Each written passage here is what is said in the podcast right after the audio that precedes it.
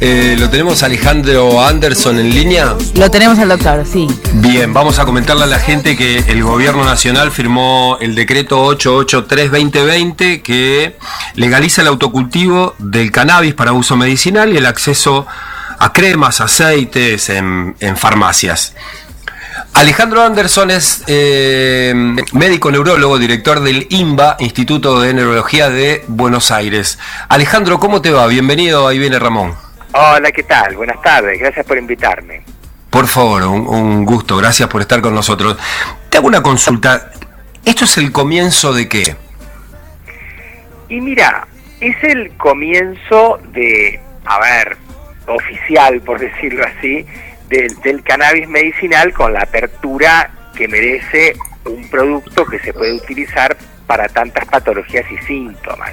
En realidad, vos sabés que en el 2017 se aprueba la ley, se reglamenta también unos meses después, ese mismo año, pero nos quedamos con un camino un poco estrecho, donde solamente podías tratar, al menos legalmente, el eh, con usando tipo de cannabis que es el rico en CBD, industrial e importado, la epilepsia refractaria. Te quedaban afuera eh, cerca de 45 patologías y síntomas y además te quedaban afuera muchas otras eh, formulaciones de cannabis, porque vos pensás que tenés cerca de 15.000 cepas o híbridos, eh, tenés muchas formulaciones con diferentes componentes de, de, cannabinoides, de CBD, que se conoce porque es antiepiléptico, de THC, que se conoce porque es el que tiene el efecto psicoactivo y es un poco el más cuestionado, pero en realidad la planta tiene más de 700 sustancias químicas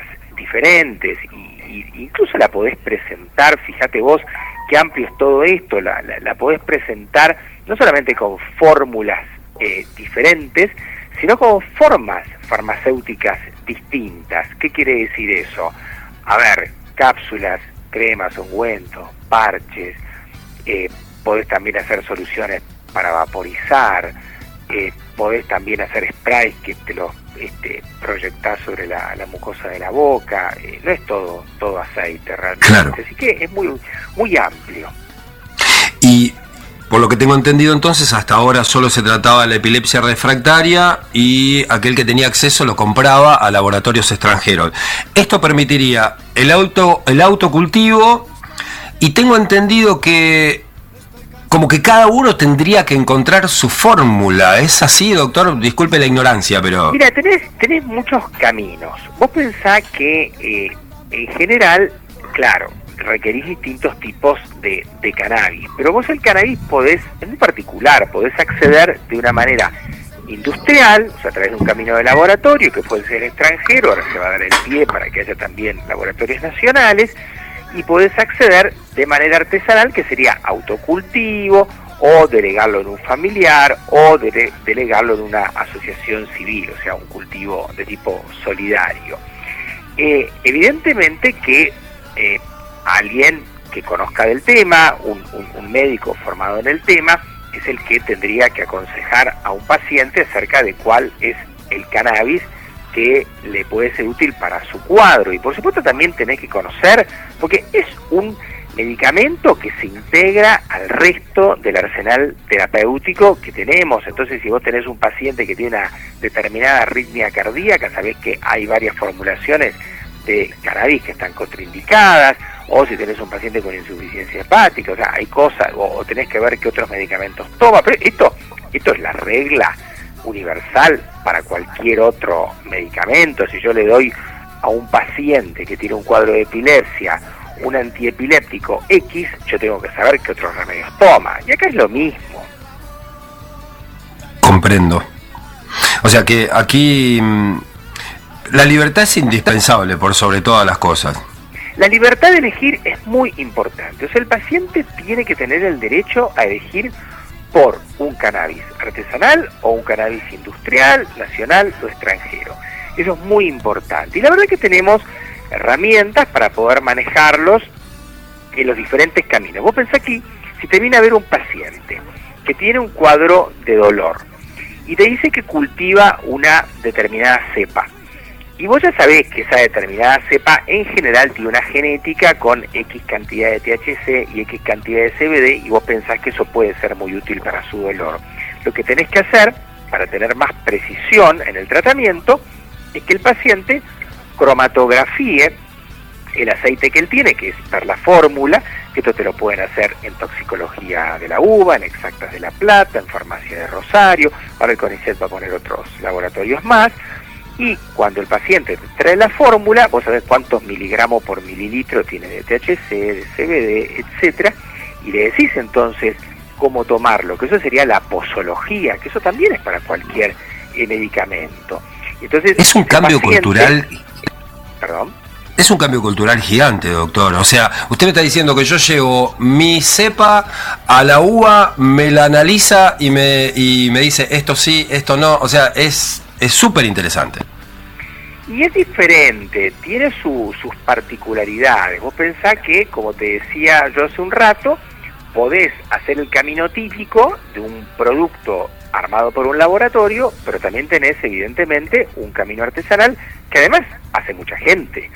Y la lista de patologías, pensá que es muy amplia, porque la epilepsia se conoce mucho, pero tenés el dolor oncológico y no oncológico, tenés la espasticidad, esclerosis múltiple y otras enfermedades, movimientos anormales como el Parkinson, trastornos del sueño, trastornos psiquiátricos como la esquizofrenia, eh, enfermedades degenerativas. Y yo, claro, tengo el vicio de que te estoy contando todo lo que es más o menos neurológico, neuropsiquiátrico. Bueno, es lo que hago, pero pensá que también entra el glaucoma, entran patologías como la enfermedad de, de, Crohn y otras este, inflamatorias del tubo digestivo. O sea, hay otras patologías que están por afuera claramente de la, de la neurología. Es decir, que hay que estudiar, aprovechar y, investigar. Esto en el mundo ya está avanzado, ¿verdad? Sí, por supuesto. Fíjate que al día de hoy, si vos te metés en una base de datos que tiene eh, un registro de todos los trabajos científicos que hay publicados y vos pones cannabis, te van a aparecer más de 20.000. Y esos trabajos científicos, la mayoría son extranjeros, no son argentinos. Así que tenés más de 20.000. Hay un aval científico muy fuerte por detrás. Vos tenés países muy líderes en todo esto, como Israel, como Canadá, pero tenés que una gran cantidad de países del planeta, por decirlo así, lo tienen muy bien este, legislado, reglamentado, etcétera. Hoy se consigue solo para la epilepsia refractaria en la Argentina, ¿un paciente oncológico puede acceder? Mirá, la, mayor parte de los pacientes usan el cannabis, pero por un camino no legal, eso es hace rato, no, hay ninguna novedad. Nosotros en el consultorio recibimos a los pacientes que vienen con sus goteros, no los dejamos de atender, no los vamos a abandonar, los pacientes vienen con sus goteros y con esos goteros, que teóricamente no son legales, van a la uva o van a la plata, se los analizan, nadie les pregunta nada y les dan el resultado, vienen al consultorio y les decimos lo que tienen que hacer. Así que en realidad el camino ese ya existe hace un tiempo. Lo que está haciendo esta nueva reglamentación es blanquear lo que se hacía también. Y se habla mucho del recreativo y el medicinal, o medicinal y recreativo. ¿No son un poco, digamos, porque aquel que lo usa como recreativo también le encuentra una satisfacción que a lo mejor está ligado con lo psíquico, con lo psiquiátrico, no sé? Sí, por supuesto que se puede superponer. Lo que ocurre es que, claro, hay como una palabra un poco más amplia que decir, en vez de cannabis medicinal, cannabis terapéutico. Eso es cierto, es una manera de decirlo, pero lo que es eh, digamos, importantes que cuando vos hablás de cannabis medicinal o terapéutico, y estás hablando de la persona eh, que lo emplea para, para su salud o para su bienestar, estamos hablando de una persona que, bueno, podrá tener una X cantidad de plantas que tienen que ver con el consumo de una sola persona. Ahí tenés un límite con, con, con otras cuestiones diferentes, ¿no es cierto? que tiene que ver con, con, producciones en escala de, de, un tema que, con el cual yo no, no yo no hago no no no claro. es este el, el, el, cannabis ya para un uso recreativo este, claro, claro. eso eso es otro camino y es muy importante eh, también ver de, de, sacar una ley de legislarlo y de discutir realmente si tiene sentido o no tiene ningún sentido estar eh, penalizarlo, realmente quizás despenalizarlo sea, sea el camino como han hecho muchos, muchos países.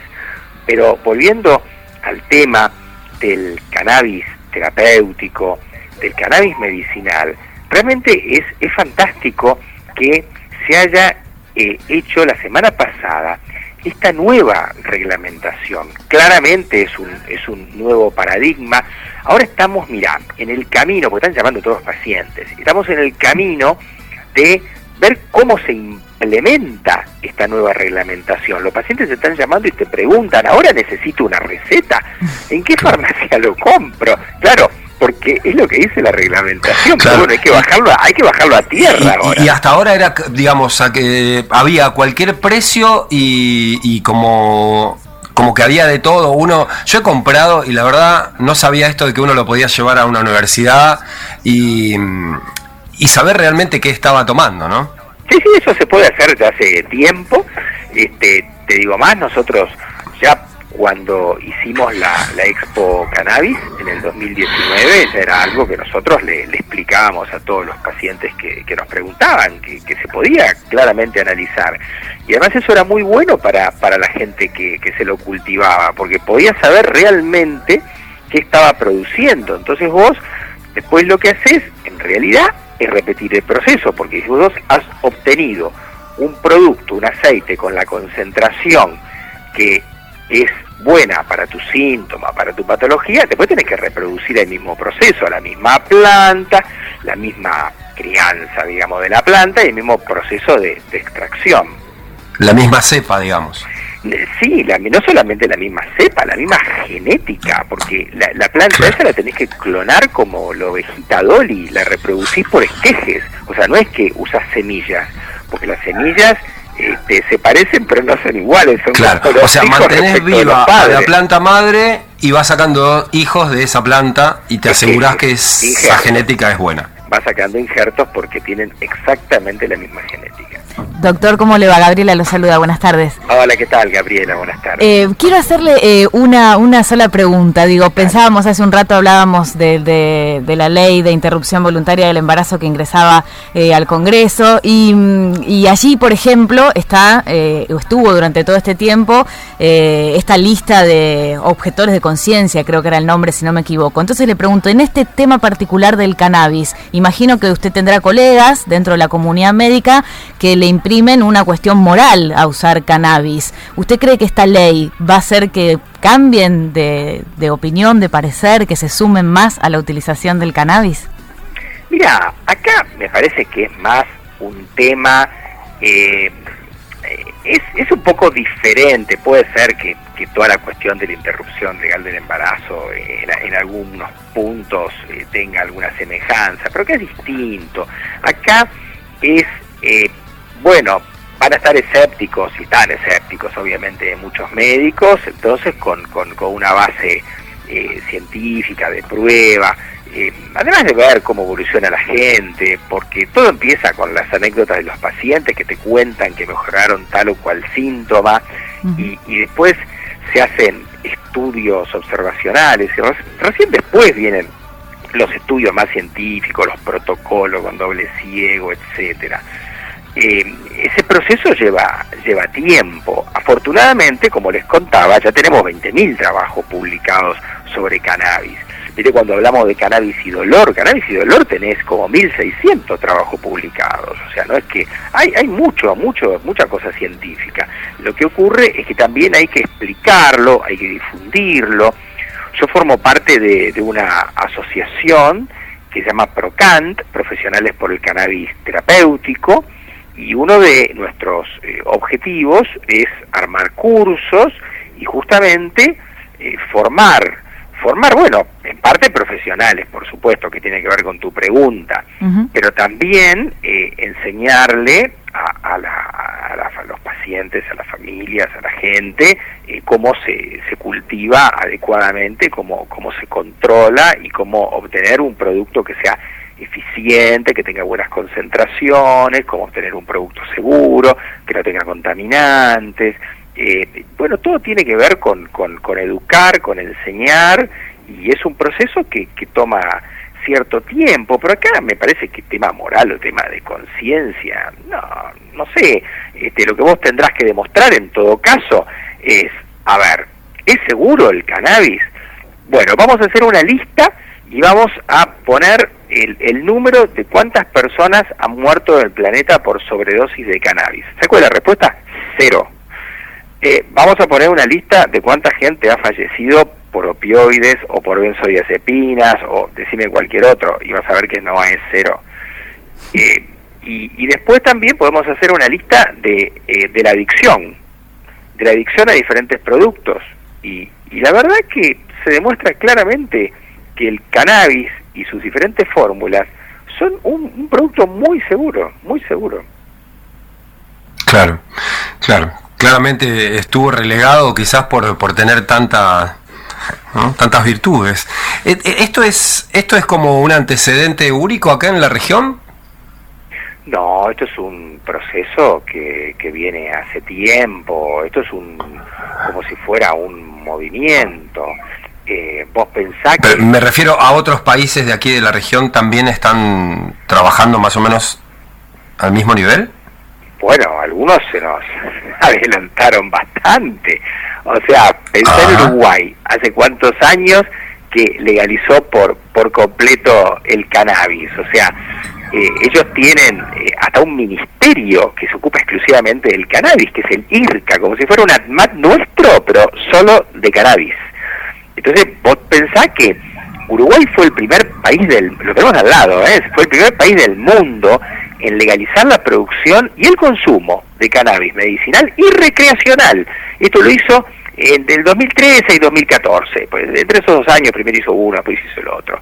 Eh, y bueno, está bien reglamentado la cantidad de plantas que puedes tener, etcétera, etcétera. Pero Canadá, este, en el 2001, Canadá, en el 2001, eh, autorizó el, el, el, cannabis este, medicinal, pero en el 2018 legalizó por completo el cannabis y se transformó en el segundo país del mundo, después de Uruguay, y en el primero, el primer país, el primer país del G20 en autorizar el libre consumo y producción de, de marihuana. Eh, así que, bueno, no sé si la región, es el mundo, bueno, también tenés, por supuesto, Colombia, pero este, realmente vos tenés muchos eh, países donde, donde esto se, eh, digamos, tiene una eh, circulación mucho más libre que en Argentina. Estados Unidos, eh, si no me falla la memoria, tiene 50 estados. Bueno, 30 estados de los 50 han legalizado el cannabis medicinal y 11 han legalizado el cannabis recreativo. Claro. Qué buena noticia, doctor. La verdad, estamos muy contentos con, con lo que nos está contando y mm, imagino cuánta gente va, va a encontrar alivio a sus dolores, ¿no? A, sí, por supuesto, porque también vos lo decías, en la medida que eh, las cosas son, son más legales y transparentes, y bueno, son más baratas y son más seguras. Claro. Por ahora hay un laboratorio argentino, ¿verdad? Que tiene como el ok. Bueno, sí, eso, claro, es todo por ahora en, los papeles, porque eso no empezó a producir hace un par de semanas que se le dio el ok a un laboratorio para que pueda desarrollar en Argentina un cannabis industrial rico en CBD. Que está bien, porque por lo menos ya tenés uno. Son pasos, son avances. Claro. Claro. ¿Cuántas cepas dijo que había, doctor? O sea, entre combinaciones, cannabinoide. 15.000 registradas, hay 15.000, seguro que hay más, pero bueno, 15.000 tenés registradas seguro. Eh, eh, sí, las plantas cuando eh, te, preguntan, bueno, uno dice sí, cannabis, eh, indica, sativa, indica y, ruderalis, ¿no? Pero em, la verdad que esas este, plantas puras, vaya a saber si, si siguen existiendo, son todas cruzas, este, son todas combinaciones que tienen sus, sus, nombres. Y bueno, este, cuando buscas la lista tenés 15.000. Escuchaba una vez en un taller de Mamá Cultiva que ellas recomendaban que básicamente lo que está diciendo usted, que no busquen esa semilla que viene, que semilla que encuentren, que la siembren. Claro, claro, claro, claro. Sí, la, la, la, la gran tarea este, de Mamá Cultiva es el enseñar a la gente a poder producir su, su medicación orientada este, en, en general a, a cuadros como epilepsia, como autismo, como dolor, y bueno, y además a aprender a, a conservar en, en, el tiempo, digamos, esas, esas plantas, ¿verdad? Tratar de producir el producto con, con la mejor calidad que uno pueda de, de forma artesanal, este, y todo lo que yo te contaba también sobre todo esto que tiene que ver con las cromatografías. Alejandro, ha sido muy amable y bueno, mucho éxito en todas las investigaciones y gracias por estar con nosotros. No, por favor, gracias a ustedes a ayudarnos a, a difundir este todo esto que es el, el, mundo del cannabis medicinal y esta especialidad nueva que es la endocannabinología. Eh, yo hice un curso anual en la Universidad de Ciencias Médicas de La Plata del 2018 y, y la verdad que hay un grupo muy interesante de gente que, que ha salido de, de esta universidad. Eh, te dejo mi, mi, Instagram que es Dr. Anderson sin abreviar con doble S por, por si alguien quiere sacarse alguna, alguna duda respecto de lo que conversamos y bueno, les deseo que, que terminen muy bien el, el día, así que saludos a todos tus, tus oyentes. Es usted muy amable porque a mi Instagram personal ya me escribieron un montón solo por saber que íbamos a entrevistarlo a usted, así que prepárese, doctor. Bueno, dale, este, si me mandás subo la nota si la gente puede puede reescuchar. Con todo gusto. Claro que sí. Muchísimas gracias. Alejandro Anderson, muchísimas gracias, doctor. Suerte, hasta luego. Gracias. Médico neurólogo, director del INBA, Instituto Neurológico de, de Neurología de Buenos Aires. Endocannabinoide, una nueva, una nueva rama de la medicina. Yo estoy fascinado con esto.